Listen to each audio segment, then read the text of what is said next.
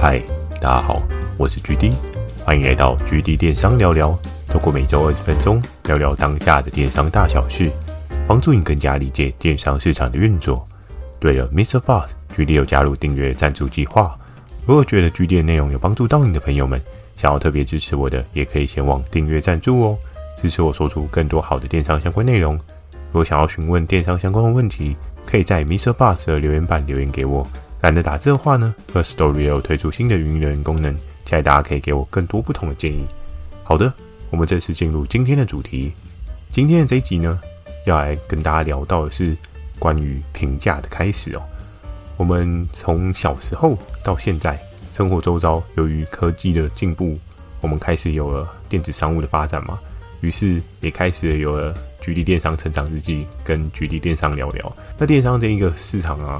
在一开始呢，大家可能早期没有电商的时候，借由一些实体店面的一些推广，又或者是你家巷口的一些邻居阿姨的推荐啊，你会开始知道说，诶，什么样的东西好买，什么样的东西好吃。包括我们很常去的一些排队名店啊，这些名店呢，我们可能都会从 Google 上面的评分看到说，哦，这个东西好吃吗？诶，这个东西不好吃吗？这个分数这么低，真的这么雷吗？老板真的脾气这么不好吗？那再到电子商务，也有对应的一些功能导入哦。那最早期、最早期啊，不免就要讲到雅虎拍卖那个时期哦。那是我在大学的时期，我记得大学我们很常会去逛雅虎拍卖，主要是在那个时期的雅虎拍卖呢，还是会有一些盗刷，或者是说，诶，你今天会不会有一些个资外漏的风险？所以大家对于线上购物可能会抱持一个比较观望的态度哦。所以比较年轻一群的当时的我呢，我们就觉得，诶，没有关系啊，在线上购物或者是做一些买卖，可以获得一些不一样的生活经验，也是蛮不错的。所以在一开始呢，我们在雅虎拍卖啊，去买一些对应的东西，我们都会去看它对应的消费者评价，又或者是说，诶。可能透过一些不同的评价，知道说这个东西可不可以买。包括像 GD，我之前有说过，我比较常遇到的痛点就是，哎，今天买一个裤子太长或者太短，还是说，哎，原本买的是全长裤子，最后变成七分裤。虽然现在很多裤子都穿七分裤，也是蛮流行的啊。只不过在早期那个时候，就会觉得，哎，裤子这么短，好像还是看起来不是太时尚这样子。那最早期的评价，从雅虎拍卖我们就可以看到。五颗星嘛，最满分，然后可能 maybe 有的人四点七、四点八、四点九都有。那不同的评价呢，可能也是因为不同的订单数啊，又或者是不同的消费，它给你的一些对应的反馈哦。那这一些评价呢，就是能够让购买你商品的人相对比较有信心一点哦。尤其在早期的时候啊，金融的体系制度不是这么健全，很多人都很担心啊，这个信用卡输入上去啊，哇，到时候被盗刷怎么办？有时候盗刷金额如果是那种几千块，可能 maybe。还可以摸摸鼻子自己认账哦，但如果盗刷金额是动辄几万块呢？哇，那真的不是一件开玩笑的事情哦，可能就是你一个月甚至超过一个月以上的薪水耶。所以在这样的状况之下，很多人对于购买的流程过程当中啊，很多人对于购买的流程就会非常在意哦。要怎么样安心的购买呢？评价就是一个很重要的一环哦。在这个评价的功能呢，是只有外拍有吗？其实不仅仅是外拍哦，像是我们所熟知的。诶，露天呐、啊，又或者是 PC Home 的商店街，然后到接下来我们所看到的虾皮哦，有各式各样的电商平台啊，他们多半都设定有对应的评价的机制哦。原因是在于这些评价呢，它可以帮助消费者有个更好的判断哦，甚至他可以看到说，诶，买这个大部分的人都觉得不错，所以应该不会雷吧？再包含是像现在虾皮啊，有更多人都会去看对应评价嘛。包含 GD，我自己有时候在做一个比较的过程当中，还是会去稍微看一下评价。比如说，同一个商品，不同的商家，他们可能是买不同的，卖同样的价格，但是同样的价格状况之下呢，它的出货速度啊，又或者是它的消费者反馈啊，其实或多或少都还是会影响到你下单意愿哦。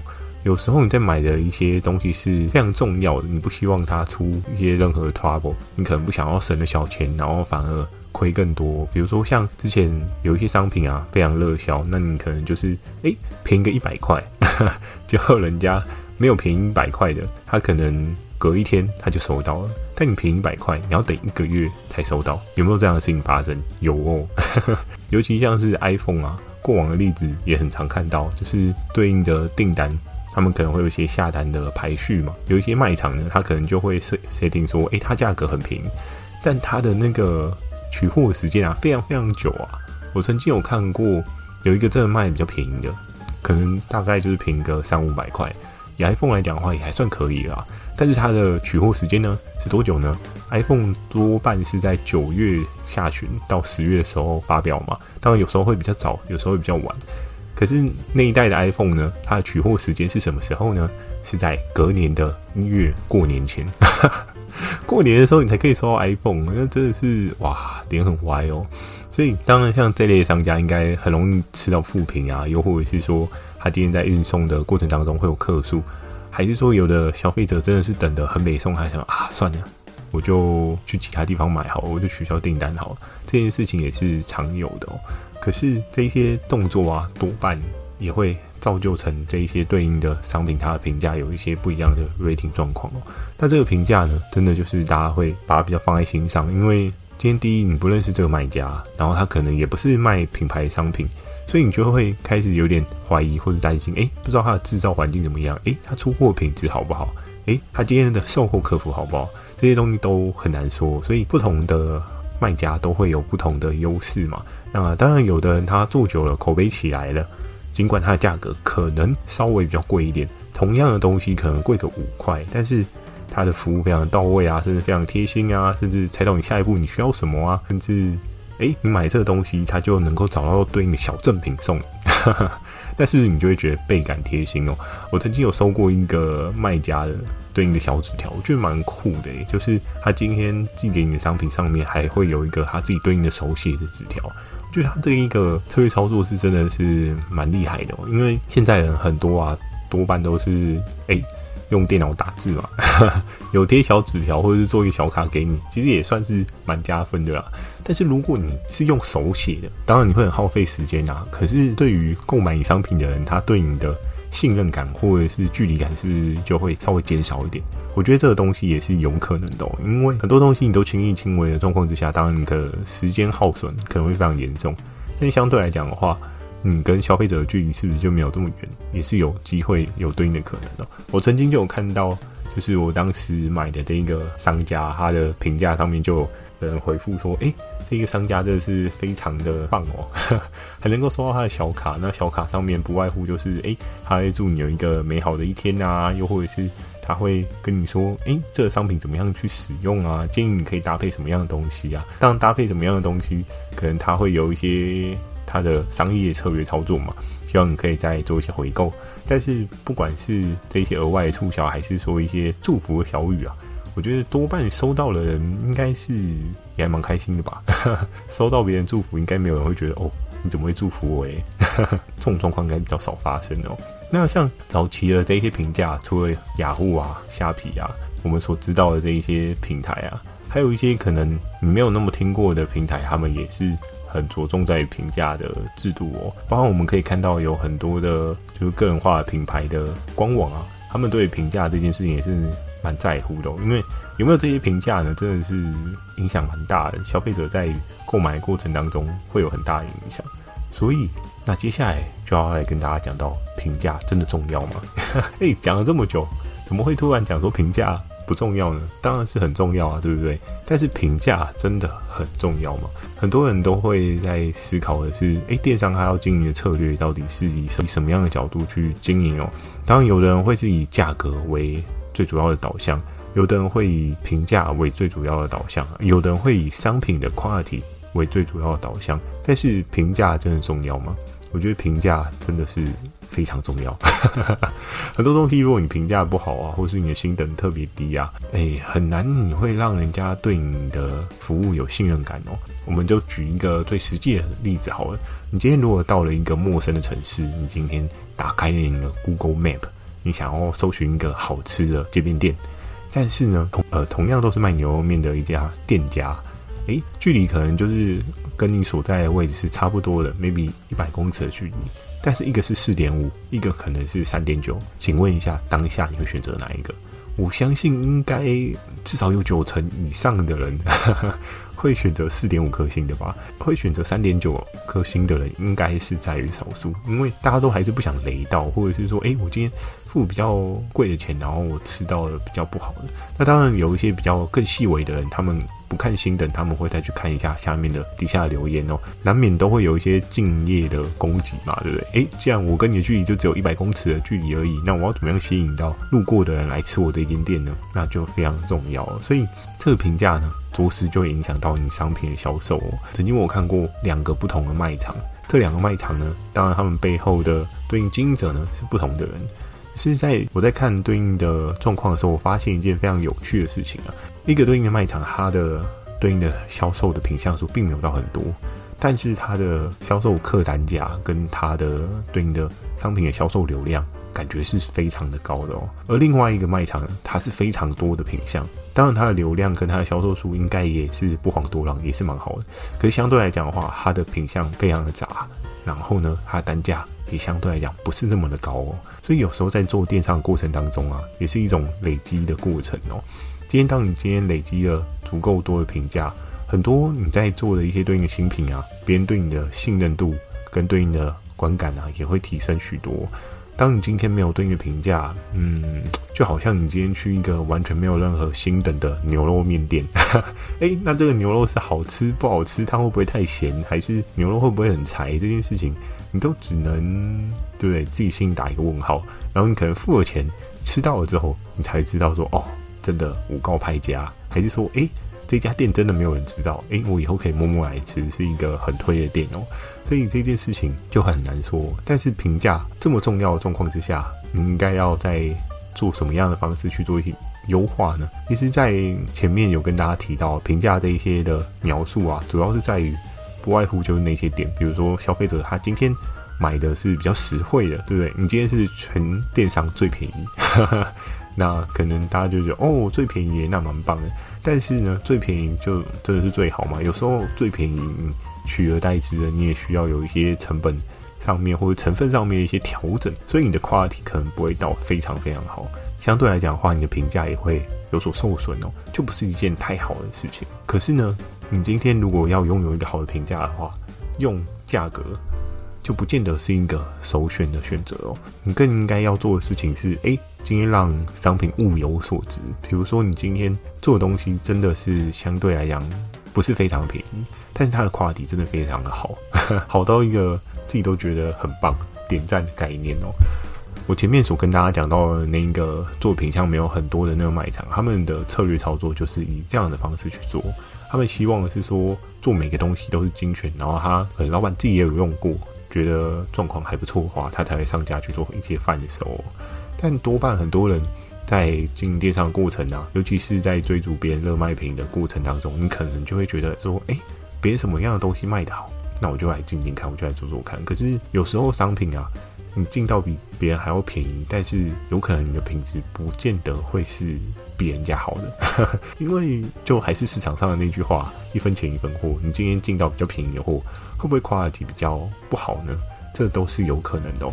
曾经我跟 M 夫人在聊天的过程当中，他就跟我说到过，诶，你知道吗？同样的一个商品，在对岸的工厂，他们都有不同的制成哦。你要偷料的也有，你要泡水的。也有 真的很便宜，但是以这样的状况来讲的话，他们做一些整新啊，做一些处理之后再来卖给你，你当然可以得到一个极低的成本。但消费者使用上是是会有一些疑虑呢？这件事情就是取决在你的个人良心哦。当然，你可能也可以把它包得很好啊，甚至你在用一些对应的香氛的香味，让这个商品的体感。会比较好一点，但是它的本质本身就不好，你再做一些额外的处理，也不见得会是太好哦。所以在这个过程当中啊，你要获得一些好的评价，你要拿捏一下你对应做商品的话题要到什么样的水位哦。有些东西真的很便宜，真的会很爆卖，但是便宜的东西爆卖之后，你的退货率极高，也不见得是一件非常开心的事情哦。因为有在经营电商的人应该都知道，退货这件事情是一件非常可怕的事情。我曾经就有跟合作伙伴聊过，他常常都跟我说：“哎、欸，GD 啊，有时候你找东西给我们，我们都觉得很开心啊。但是还是希望找东西尽量可以不要有退货风险。怎么说呢？因为就像之前有跟大家聊过的服饰啊，又或者是一些鞋子啊，它都会有尺码的问题嘛，对不对？那退货风险就很可怕哦。你可能假设你今天卖一双鞋子，然后你可能赚两百块好了，对不对？哎，今天比如说。消费者要换货的话，是不是就会有一来一回？你寄去的时候，你可能利润值是两百块，诶，消费者说要换的时候，你是不是要再寄，然后再收回来？所以你寄过去呢，再收回来呢，这样的价格大概也要花个一百三、一百四吧。现在实际价格是怎么样，我也不太清楚。只不过通常我记得之前的合作伙伴就跟我反映到，你要想哦，一双鞋子原本利润是两百块，最后呢一来一回之后剩下五十块，你还不包含你的。人力成本就是你需要花一些对应的人力去做一些诶调整啊，或者是派送啊之类的，这些都是一些额外的成本哦。所以当这个商品它的汰换啊、更换率非常高的时候，哇，那就真的是非常可怕的一件事情哦。所以你要维护你的评价，有时候就是要在商品的选择当中做一些不一样的取舍，你才可以让你的评价像我刚刚讲到的那个卖场的经营者。一步一步的把自己的电商的卖场堆得越来越高，变成一个厉害的碉堡，才能够抵抗外来的这一些外患哦。好的，那最后呢，要跟大家聊到的是不同类型的电商也开始导入评价这件事情呢，主要是在近期，就是有看到有一些人有观察到，但距离我呢也观察一段时间哦。像前面所讲到的一些早期的评价，多半是雅虎拍卖啊，又或者是虾皮之类，我们所俗称的 B to B to C 的对应的平台哦。